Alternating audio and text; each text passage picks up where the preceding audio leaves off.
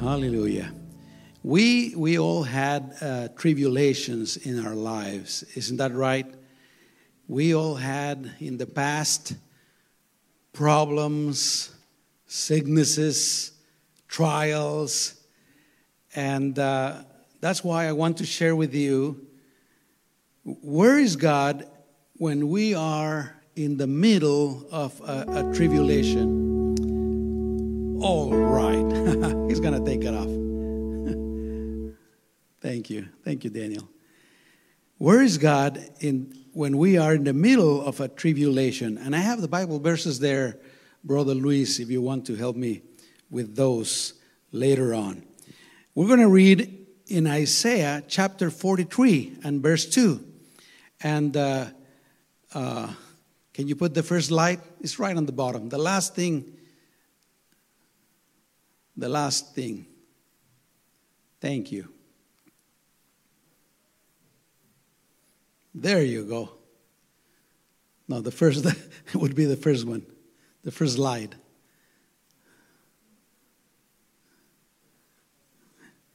Isaiah 43 2. Amen. Is there is it there? Isaiah 43 2? There you go. Oh, you had it right. I'm sorry about that. Uh, and the Bible says, and we have we have an answer here, because the question is, where is God when we are in the middle of a trial, a tribulation, a problem? And we have we have an answer here, and the Bible says, when you pass through the waters, I will be with you. There's the, an- the answer. When you pass through the waters, I will be with you. And through the rivers, they shall not overflow you. When you walk through the fire, you shall not be burned, you, nor shall the flame scorch you. And uh, of course, I don't, I don't need to ask you. I already asked you, and I saw some heads nodding. But I know that uh, probably all of us have gone in our lives through a great tribulation, a great trial. It could have been a, a big problem in our lives that uh, when we were going through that problem, we didn't know how to solve it. We didn't know if we were going through, if we were going to get out of that tr- problem. Maybe we felt that nobody could help us. Or it could have been an illness, an illness that made us even think that we wouldn't be healed. Have you ever experienced something like that? An illness that, and you thought, I'm not going to heal from this. Or even you could have thought, I'm going to die from this illness. or what about the loss of a loved one, loved one? A loved one so close to us that it affected our lives completely. And uh, maybe we haven't recovered completely from that loss. That is possible. But no, no matter what it was, the thing is that we, we all have experienced tribulations and trials. And that's why I want to talk to you about that. Where is God? What does God think when we're going through those trials? And uh, we're going to have an answer from, from the Bible. And I want to use what we had been speaking about those three young youths that uh, were taken to Babylon. And uh, of course, you already remember the story. The king built this huge statue, golden statue, and he told of all of his kingdom that when they heard uh, the, the sound of the musical instruments, they had to bow down and worship the, the statue. And uh, these three young men were in the middle of that situation. And uh, I want to concentrate in the fact that they were going through a trial. This was a trial for them. This was a, a big problem for them because the king told them, if you don't bow down, if you don't worship my statue, I'm going to throw you into the pit of fire, into the furnace. So it was a trial for them. Amen? So that's what we're going to meditate this morning. Let's pray. Father, we thank you again for your wonderful and holy word. And thank you because you have all the answers for our lives. Help us to trust in your word. Help us to believe your word. And help us to, to make our word real in our lives. In Jesus' name. Hallelujah. Amen.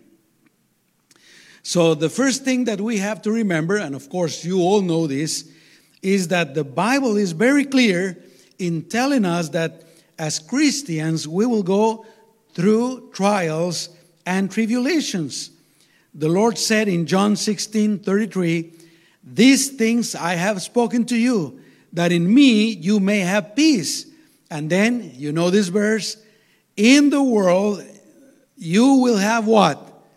Tribulations. In the world you will have tribulation. But be of good cheer. I have overcome the world. So, brothers and sisters, of course, we would like to have a, a life with no problems. We would love to have a life without problems, without sicknesses, without needs, without uh, any trouble at all. But that is not possible. This life, sadly, is uh, corrupted with sin. This world is corrupted with sin. And sin is the main reason why there are so many bad things in the world. So there's going to be problems. There's going to be problems. And Jesus said so. In the world, you will have tribulation. Amen. But not only that, as Christians, listen to this. As Christians, we have to experience the same tribulations that the rest of the world that doesn't believe in God go through, but above that, we have to experience some tribulations just for being Christians. Listen to what the word says, 2 Timothy 3:12. And it says, "All who desire to live godly in Christ Jesus, read that, will suffer persecution." Have you read that before? Every person that wants to live a godly life for Jesus Christ will suffer persecution. Of course, that is not the gospel that we would like to hear. we only want to hear the gospel of love and that everything is going to be fine. but it didn't happen to Jesus. And he said that if he suffered, we would we could expect to, to suffer too. Amen. Listen to what Acts chapter 14 and verse 22 says. Uh, read it with me. We must, through many tribulations, enter the kingdom of God. we wouldn't like it to be like that. I would love it to be different. But uh, this is the thing in life, we're going to have tribulations, we're going to have trials, we're going to have problems. Just for being human beings and also for being Christians. So, knowing that we're going to have difficulties and trials, the important thing is how we react to them. And later on, I'm going to share with you some things that we, uh, that we can do to face those tribulations. But let me tell you this as God's children, we have much to rejoice because in Christ a glorious future awaits us because of our hope. Amen. So I want to tell you this no matter the bad things that you are going through, no matter your trials, no matter your tribulations, no matter your problems, no matter your, your sicknesses, a bright, wonderful, amazing future is waiting for us. Can you say amen? Hallelujah. Hallelujah. Of course, we don't want that, but we could be sick all of our lives. We could be poor all, all of our lives. We could live in the middle of problem after problem. But remember this one day, when we are with the Lord in heaven, everything is going to be perfect. No more sicknesses, no more illnesses, no more problems, no more pains, no more suffering, no more wars, no more hate, nothing bad. Hallelujah. Romans 8, verse 18 says, For I consider that the sufferings of this present time are not worthy to be compared with the glory which shall be revealed in us. Amen. So, number one, this life is equal to problems, to sufferings, to tribulations. Number two, here's the answer. What is the Lord's attitude toward our tribulations? The first thing we can be sure of is that the Lord cares for us. Can you say amen? God cares for you. He is not selfless. He is not a stranger to our afflictions. He cares for you. If you think about it, that's the main reason why He came to the world. That's the main reason why He gave His life. Because He saw our condition and He knew that we couldn't do anything for ourselves. It's because He cares. He loves us. First Peter says, First Peter 5 7 says, casting all you care upon him. And then what it says, for he cares for you. Jesus cares. So, where is God when we're going through a trial? Where is the Lord when we're going through a, a, a tribulation? He cares. He cares. Amen. And when the Bible says that He cares for us, He means that the Bible means that He cares for us as the good shepherd cares for his sheep. Just think about it. A good shepherd, of course, we're talking about Bible times, will would always be with his sheep. Isn't that right? Always. They say that uh, being a shepherd was the loneliest career in the world because they had to be out in the field by themselves with the sheep. The shepherd was always with the sheep, taking care of them, vigilant, looking at them. When the sheep needed food, they would take the sheep, he would take the sheep where the food was. When they needed water, he would take the sheep where the water was. If animals came trying to attack the sheep, he would fight those animals. God is the same. He cares for us. And we can surely say that He's always looking at us. Just think about this God is always looking at you.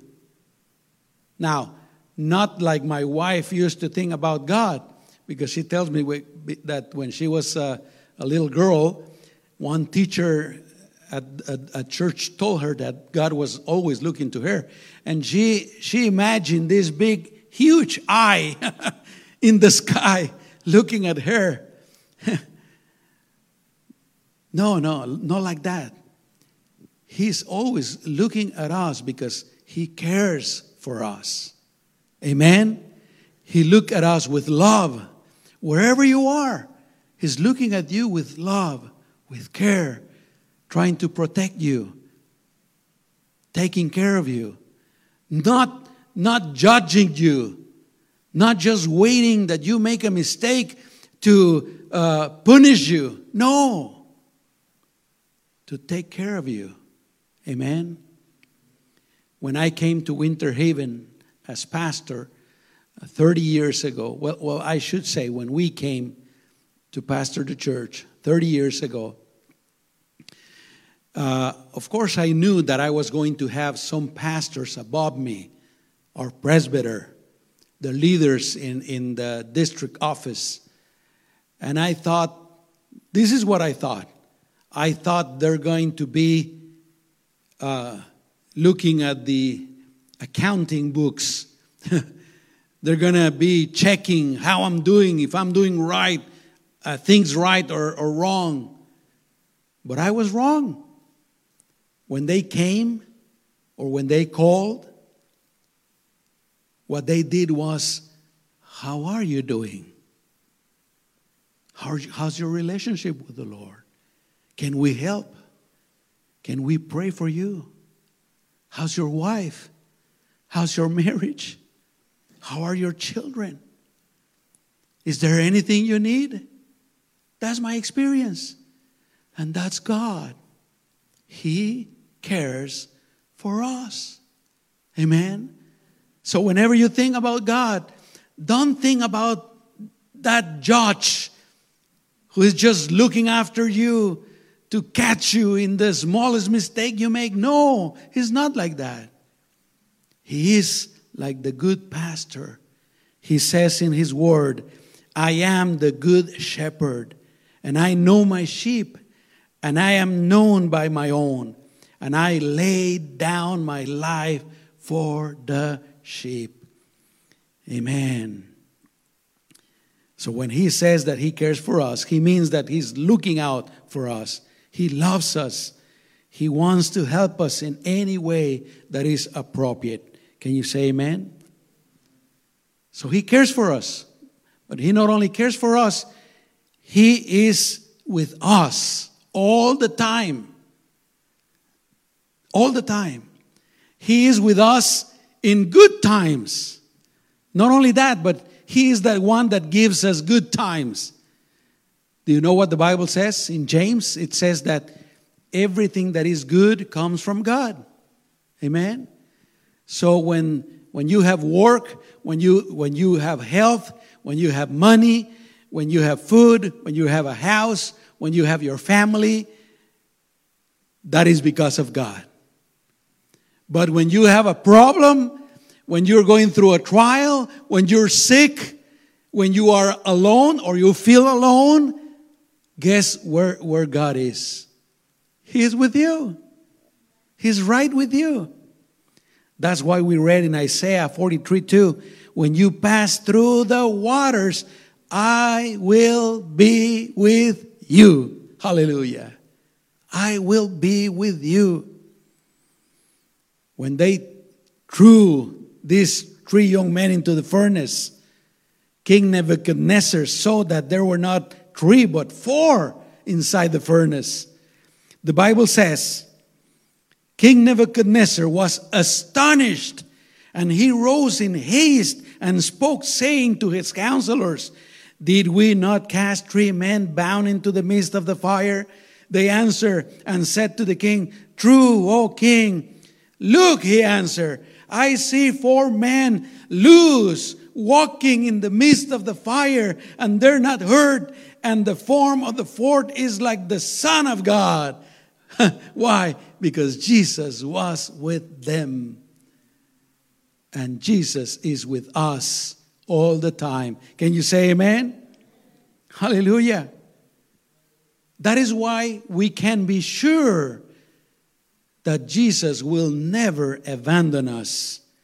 Matthew 28 20 says, I am with you. What's the word? Always. I am with you always, even to the end of the age. So if you're going through a tribulation right now, believe that the Lord is with, with you because that's the way it is. Amen. In the same way the Lord was with those three young Jews, uh, the Lord is with us also. Did you know that it is just impossible for Jesus not to be with you? Did you know that? That's an impossibility. It cannot happen. Why? Because Jesus is omnipresent, omnipresent. He's everywhere. Just think about that. So it's impossible for Jesus not to be with us. But not only that, he promised that he was going to be with us all the time. And not only that, in the person of the Holy Spirit, God is within us. God is inside of us. So never think that you are alone. Amen? Never think that you are alone. My mother in law always says, because uh, the father of my wife and my sister in law, he left her when they were seven and six years old. They were not married, and he thought it was easy to just leave them. I don't want to be with you. I'm going to make my life somewhere else. He already had another woman. And uh, my mother in law was, was left by herself and her two girls. And in Guatemala, it was not like, uh, like here. Here you can go. There are some uh, government agencies that will help you with food and with rent and telephone and stuff like that. In Guatemala, in those days, there was nothing. The only thing that you could uh, go to was your family. And sometimes even the family weren't that nice to you. So, can you imagine a young woman with her two children? And things were also different in the sense that women were not treated uh, as good as they are today. So, what did she do? what did she do? She says that the first thing she had a she had a little gospel book, a New Testament. So the first thing, first she cried for the man. A lot. She cried for that man that left her. A lot. And had crazy thoughts. She says that she thought, I'm going to take my two girls and walk and just walk. Whatever happens, happens. I guess maybe she didn't want to leave anymore. I don't know. But she took that New Testament and started reading. Thank God for His Word. And thank God for the Holy Spirit.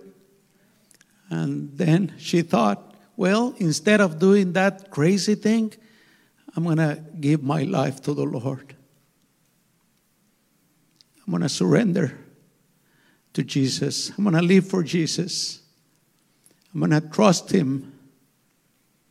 And she says that, uh, she always says this I don't have a husband in this world, but Jesus is my husband. He takes care of me. Amen. He's always with us. So, number three, how should we react to tribulations and trials? Number one, we should not be surprised when we go through a tribulation. this is all logic, but uh, still, when something, something happens to us, something bad happens to us, we're still surprised. But listen what Peter says.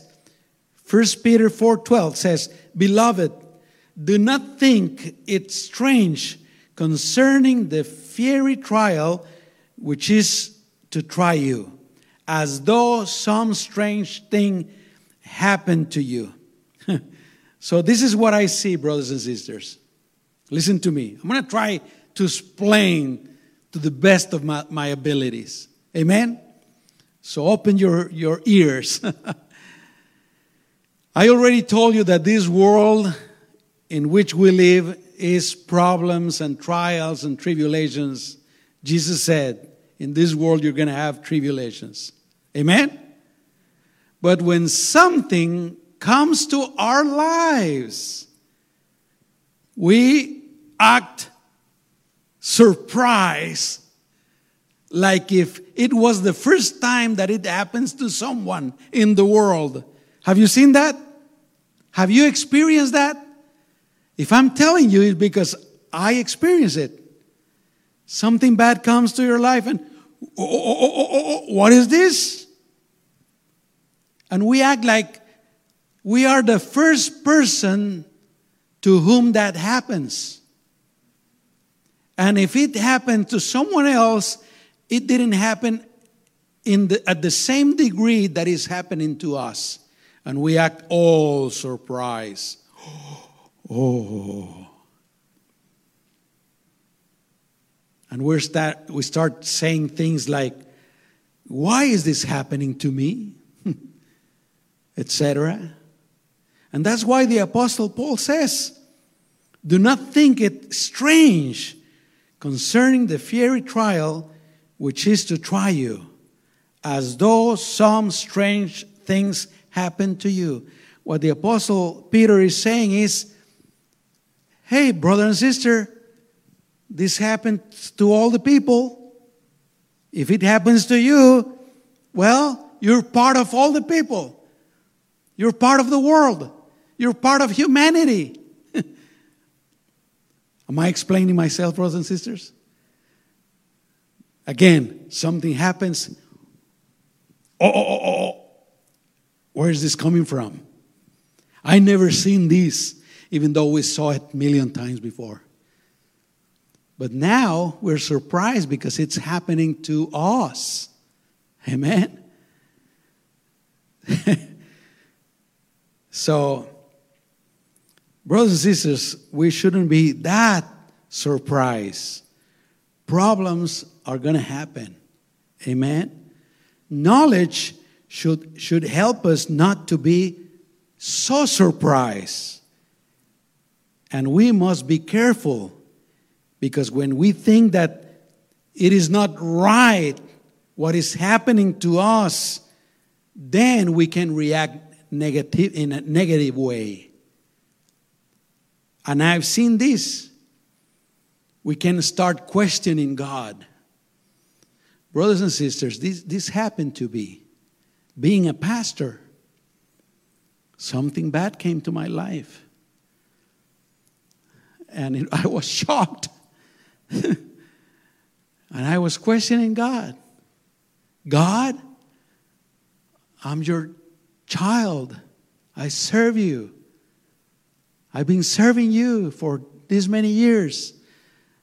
I've been trying to live my life the best as, as to my abilities. Why? This was the problem. Why did you let this happen to me? It is your fault because you're powerful. You could, you could have stopped this. But no, you let it happen to me. Do you see my attitude? I was kind of, I'm not going to say angry, but a little bit. Why? And God was there looking at me, not saying anything.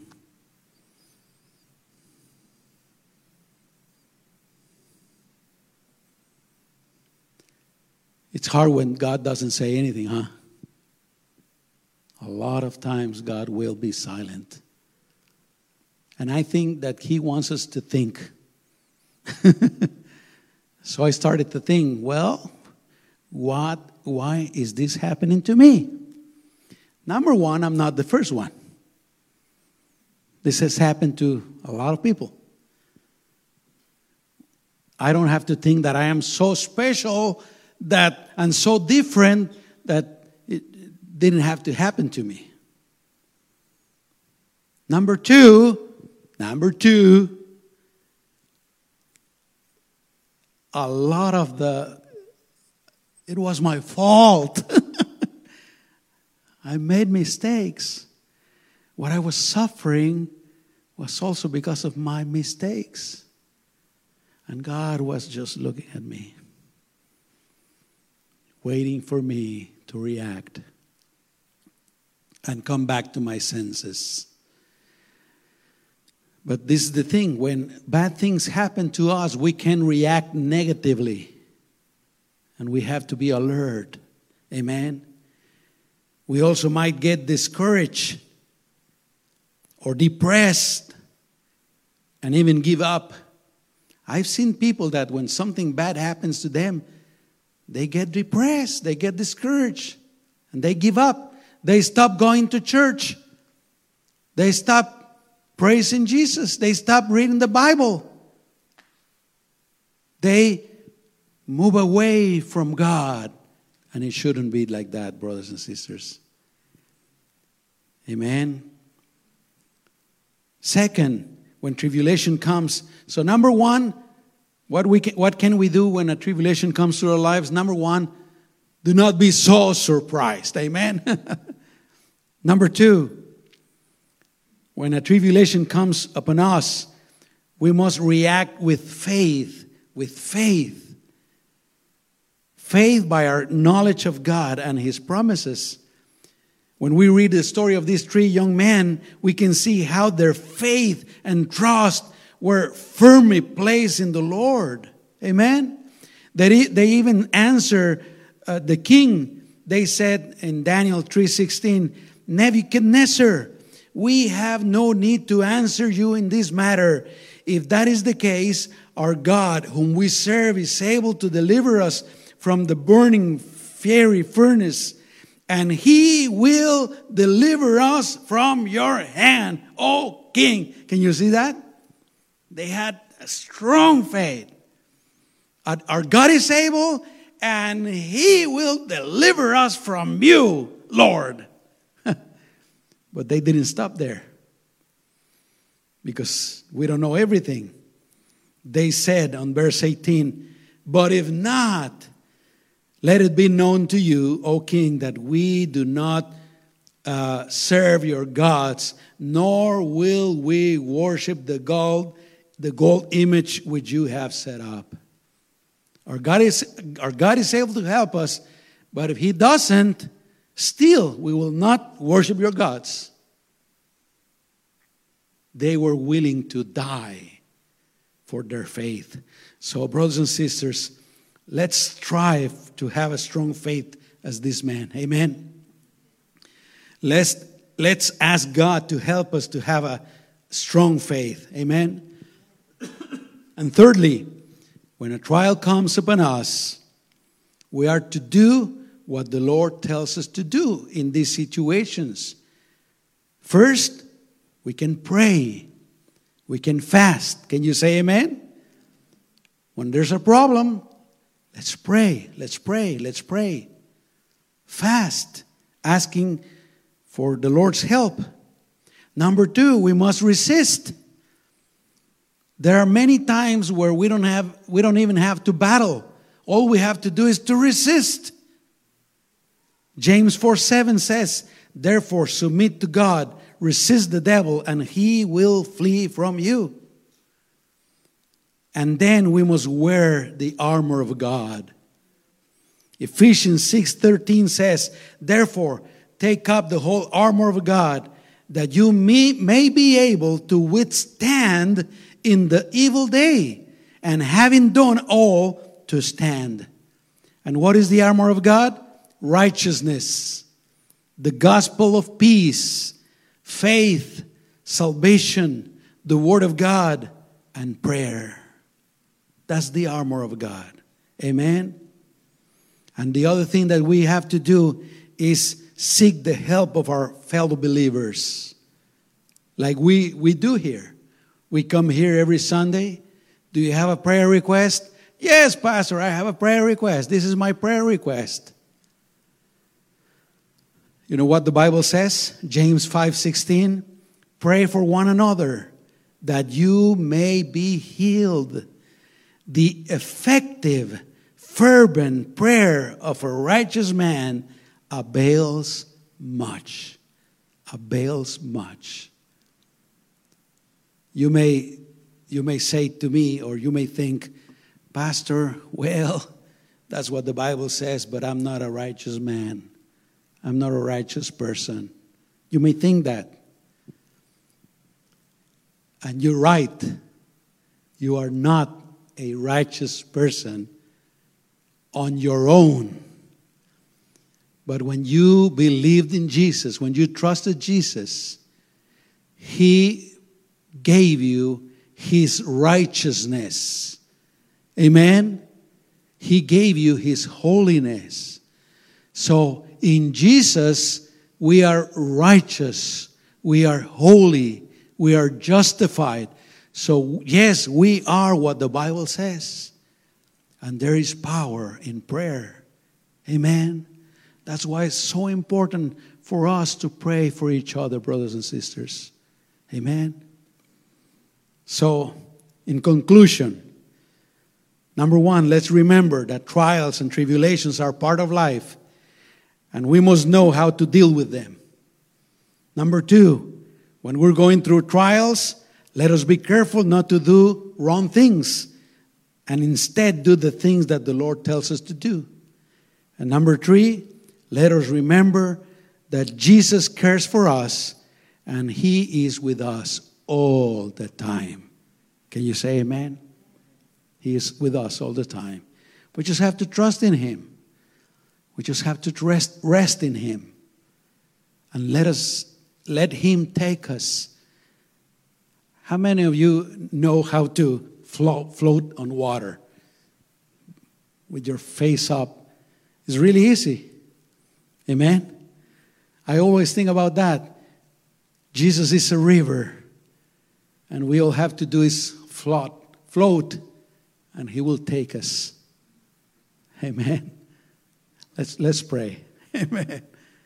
Let's pray. Father, dear Jesus, we thank you for your holy word.